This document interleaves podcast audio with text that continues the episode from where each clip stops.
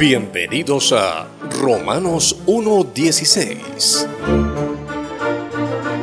Un espacio de divulgación bíblica y teológica para la gloria de Dios, con el teólogo y escritor Juan Paulo Martínez Menchaca.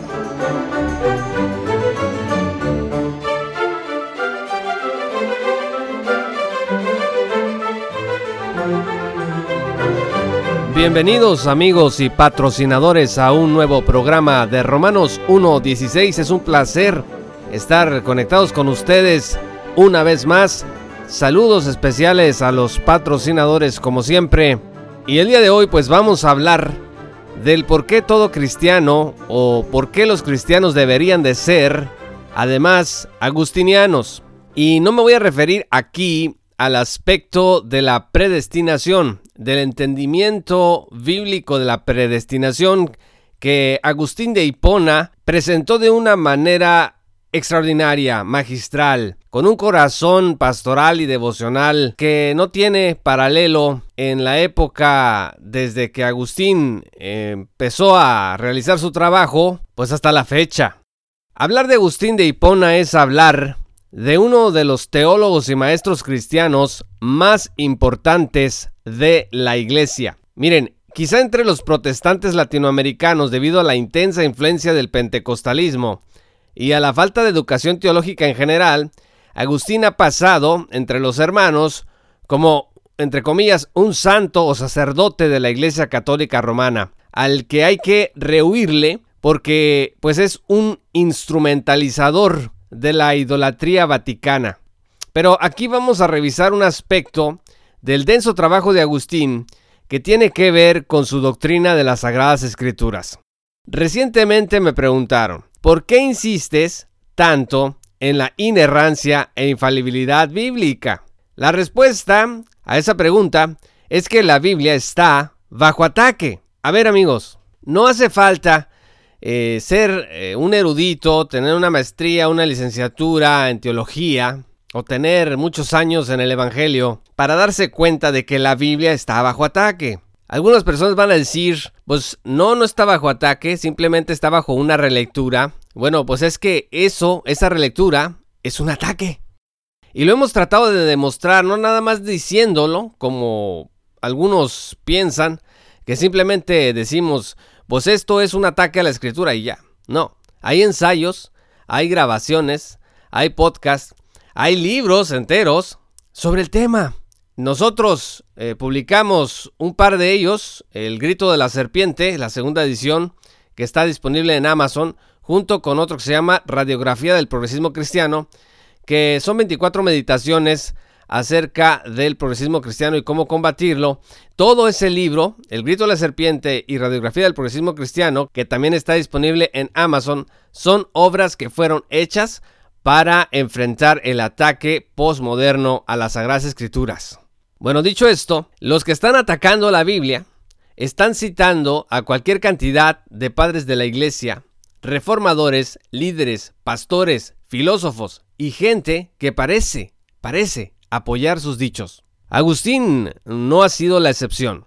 Por ejemplo, Agustín se le ha citado para tratar de probar que él sostenía que el canon de la Septuaginta, que, contiene libros y escritos que no están en el canon hebreo, es tan canónico como este último.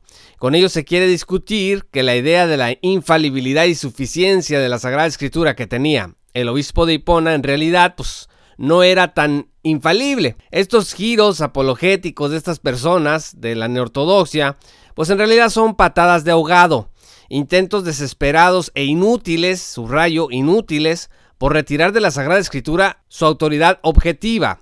Dicho sea de paso, el concepto de canonicidad de Agustín en sus referencias a los libros en cuestión es comprensible como libros de lectura provechosa. Ahora, en la obra de Agustín sobreabundan las referencias a las Sagradas Escrituras. No es raro que Juan Calvino lo haya elegido como su teólogo predilecto cuya obra citó más que cualquier otra en toda su producción literaria. Y por ello, amigos, tampoco es raro que los enemigos de la teología reformada asocian a Calvino con Agustín en un intento de desacreditarlo por tratarse de alguien pues canonizado por Roma.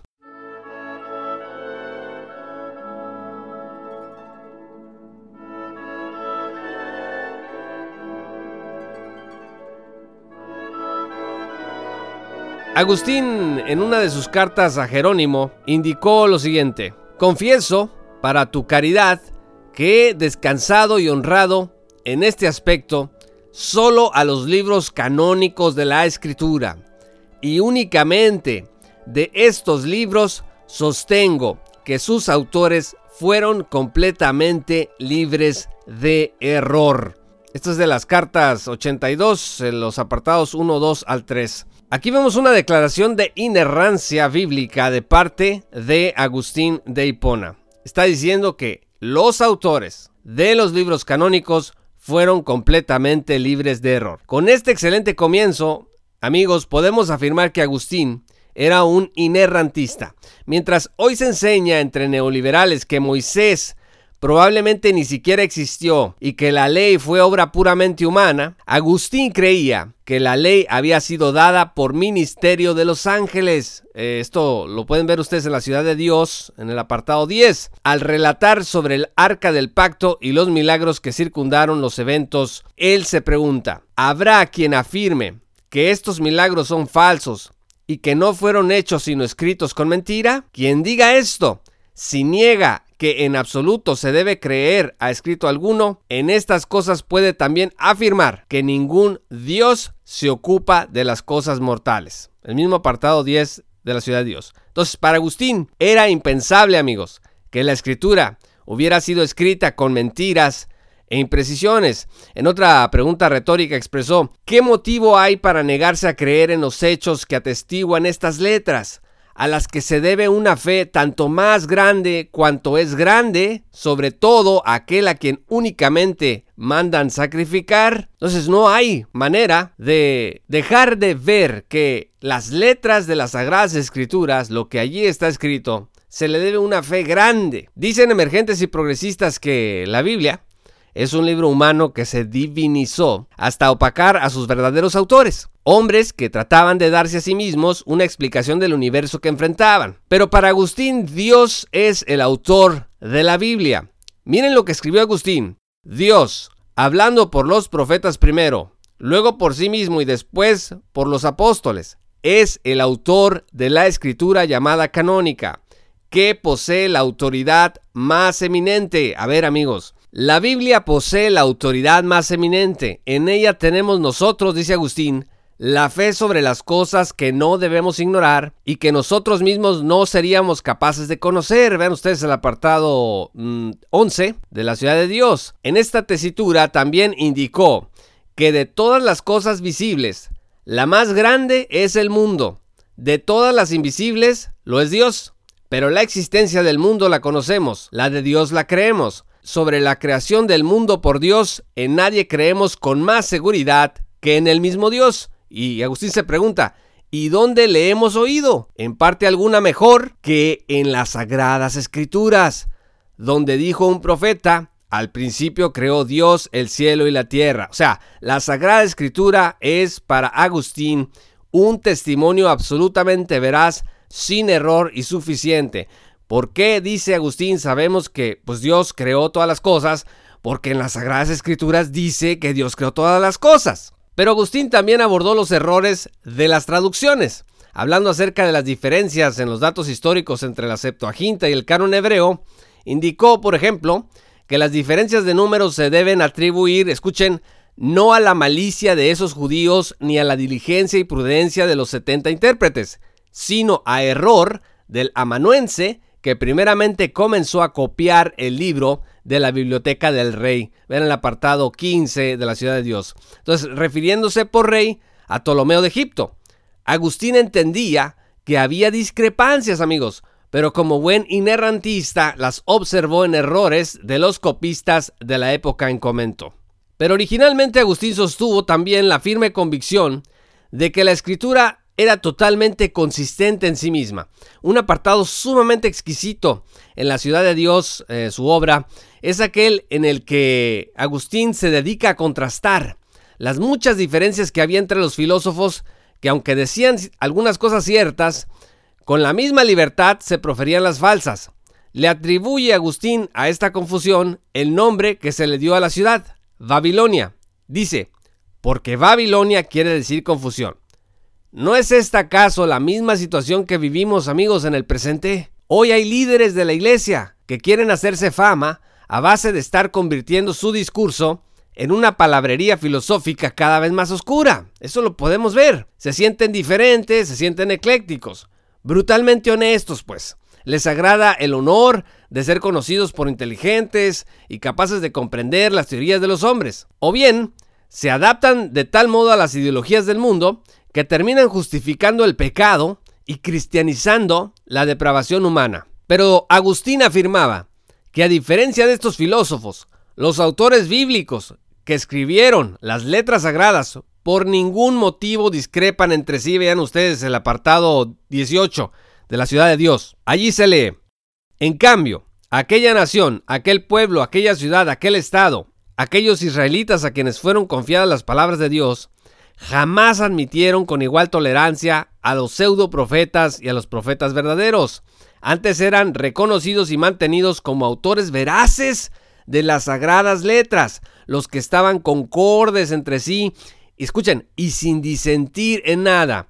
Para ellos eran sus filósofos, esto es, amantes de la sabiduría, sus sabios, sus teólogos, sus profetas, sus doctores en la honradez y en la piedad, cuantos vivieron y se sintieron a tono con sus enseñanzas, sintieron y vivieron no según los hombres, sino según Dios, que habló por boca de ellos. O sea, Agustín está diciendo aquí Dios habló por boca de ellos, o sea, los profetas, los apóstoles, los que escribieron las Sagradas Escrituras, dice Agustín, esos son nuestros filósofos, nuestros doctores, nuestros amantes de la sabiduría. No esos filósofos del mundo que siempre están encontrando la manera de fastidiar la autoridad de la palabra de Dios, la autoridad de Cristo, el alcance de la iglesia, siempre están tratando de desbaratar, de deconstruir, le dicen ahora, pues la doctrina cristiana. Pero Agustín sigue diciendo, si en esas enseñanzas se prohibía el sacrilegio, era Dios el que lo prohibía. Si se decía, honra a tu padre y a tu madre, era Dios el que lo mandaba. Si se dijo,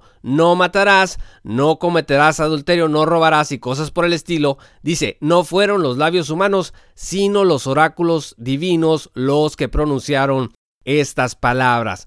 O sea, no, no hay manera, hermanos y amigos, de no darse cuenta que la doctrina de las Sagradas Escrituras de Agustín de Hipona era exactamente la doctrina que se sostiene en el cristianismo histórico y que, bueno, no les gusta la palabra, pero que tiene que ver con afirmar la infalibilidad, la suficiencia y la inerrancia de las Sagradas Escrituras. Vean ustedes el apartado 18 de la ciudad de Dios. Entonces, para Agustín, en suma, la escritura no engaña a nadie. La ciudad de Dios, capítulo 21, ustedes van a leer esta, esta frase y muchas otras, algunas de las cuales les hemos compartido en este programa. Por estas cosas, amigos, yo creo que todo cristiano debería ser un agustiniano.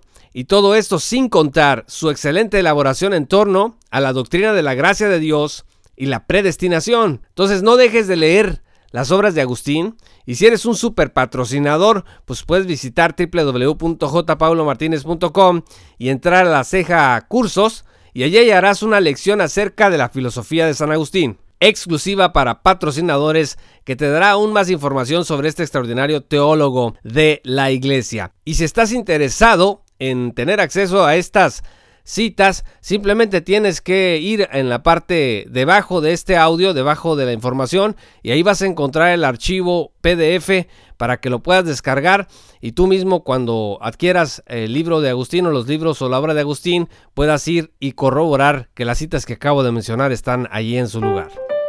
Muchas gracias a los patrocinadores y a los amigos por conectarse de nuevo con este programa. Si aún no eres patrocinador, te invito a que te unas en www.jpaulomartinez.com y accedas a recursos exclusivos que te ayudarán a estar mejor equipado para enfrentar los desafíos que presenta la posmodernidad. No dejes de descargar la información que está al margen en la publicación de este audio en nuestro sitio web para que puedas tener esta información, la puedas imprimir y la puedas revisar con mayor detenimiento con las fuentes de la información. Esto fue Romanos 1.16, un espacio de divulgación bíblica y teológica para la gloria de Dios con su servidor Juan Paulo Martínez Mechaca. Hasta pronto.